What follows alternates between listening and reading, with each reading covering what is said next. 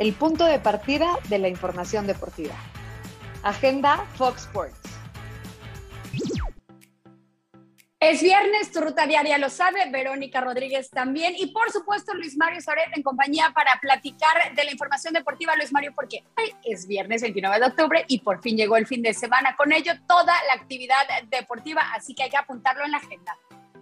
Muy bien, Vero, pues inicia apuntando con nosotros y sigue tu ruta, porque te cuento que la Serie Mundial está empatada a un juego. Hoy en Atlanta se juega el tercero. Por Astros abre Luis García, por los Bravos y en Anderson desde las 6 de la tarde. Te esperamos en Fox Sports para ver este juego. ¿Qué más traes? ¿Qué más traes del fin de semana?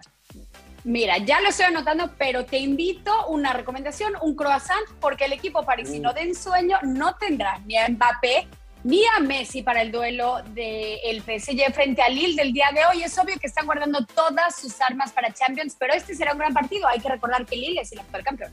Y bueno, como el fútbol en México no para, hoy es viernes de dos juegos de Liga MX. Necaxa frente a Mazatlán, y aunque usted no lo crea, los dos con posibilidades de buscar un boleto en el repechaje. Y Juárez frente a Puebla, por si necesitas una ayudita para dormir por la noche, ¿eh? yo te lo recomiendo, güera. aún así, apúntalo. lo voy a apuntar, pero aquí está justamente el otro lado, la ansiedad que vive el Barcelona, porque podrán sonar técnico, pero los problemas económicos y el bajo rendimiento futbolístico siguen ahí. ¿Es Xavi Hernández el hombre que puede rescatar a toda esta institución de la crisis? Qué pregunta tan complicada y seguimos con los ansiolíticos porque si hablamos de presión, ansiedad sobre técnicos, Manchester United está obligado a ganar ante el Tottenham Hotspur. De lo contrario, Ole Gunnar Solskjaer podría empezar a hacer maletas. Aunque no sé, no sé, como que en el Manchester se lo toman muy relax.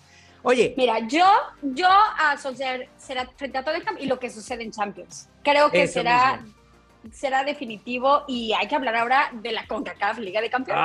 Hombre, pero si me has leído la mente, ¿y por qué lo digo? Porque mucha gente el día de ayer y todavía hoy por la mañana y en la madrugada cuando me levanté dije, voy a ver qué dice la gente sobre la Liga de Campeones con CACAF Scotiabank.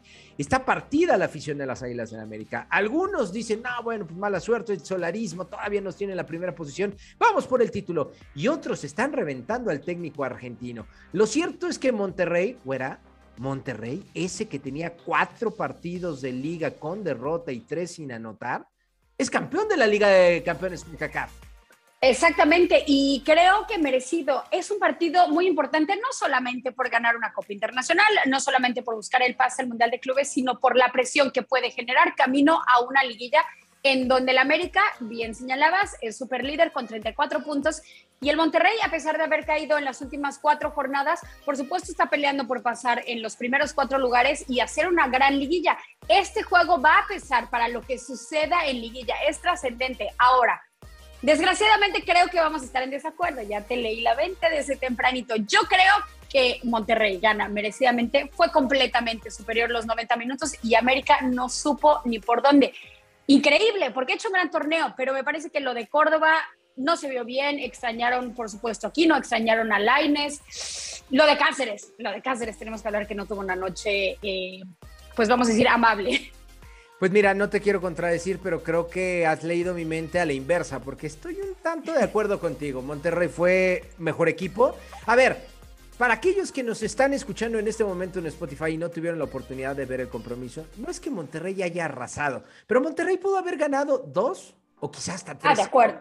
De Si no aparece Memo Ochoa en jugadas muy puntuales, el resultado hubiera sido mucho más abultado para el equipo de Rayados. Ahora, vámonos del lado de las Águilas del la América. Solamente una jugada de peligro en la portería de Andrada. Fue sobre el minuto 98-99 porque se extendió el partido, pegó en el palo, se marcó ahí una jugada en la que podrían haber eh, señalado pena máxima, para mí no existe. Y al final fue lo único que hizo América en la portería de Andrada. O sea, si pongo las cosas sobre una balanza, Monterrey ganó 1-0, pudo haber ganado 2, 3-0 o 3-1. Te lo doy por beneficio de la duda. Eh, sí, creo que los rayados se cansaron en fallar y justamente la que aprovechan es un error defensivo de Cáceres, un error defensivo del América que ya no supo recuperarse, pues eso fue desde el minuto 8.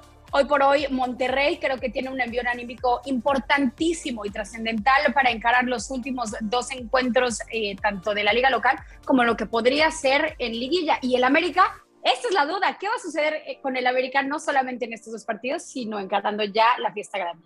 América tiene que recuperar rápidamente el aspecto anímico, va a ser primer lugar de la liga y ojo porque se van a ver otra vez las caras en la jornada 17 frente a Monterrey. De una vez aviso, no es venganza, no va a ser un partido, no, la revancha, no, no, no. Las revanchas se dan en momentos importantes y América tiene que aprender a jugar la liguilla. Le pasó el torneo pasado, güera, jugaba muy bien el torneo, 17 jornadas haciendo un buen equipo, llegó a la liguilla, gracias por participar. Y vuelven a aplicarle la misma Solari en un solo duelo queda fuera de la obtención de un título en el fútbol mexicano. Por eso te decía, vaya presión que tiene el técnico americanista. Es momento de la torta de chilaquil, es momento de irnos a Agenda Fox Sports y seguir comentando todo lo que vendrá para el fin de semana, Luis Vámonos, Agenda Fox Sports. Recuérdalo, de lunes a viernes, ¿eh? todos los días a las 9. Y si te lo pierdes, la repetición a las 11. Y también en Spotify. Vámonos, güera. Vámonos.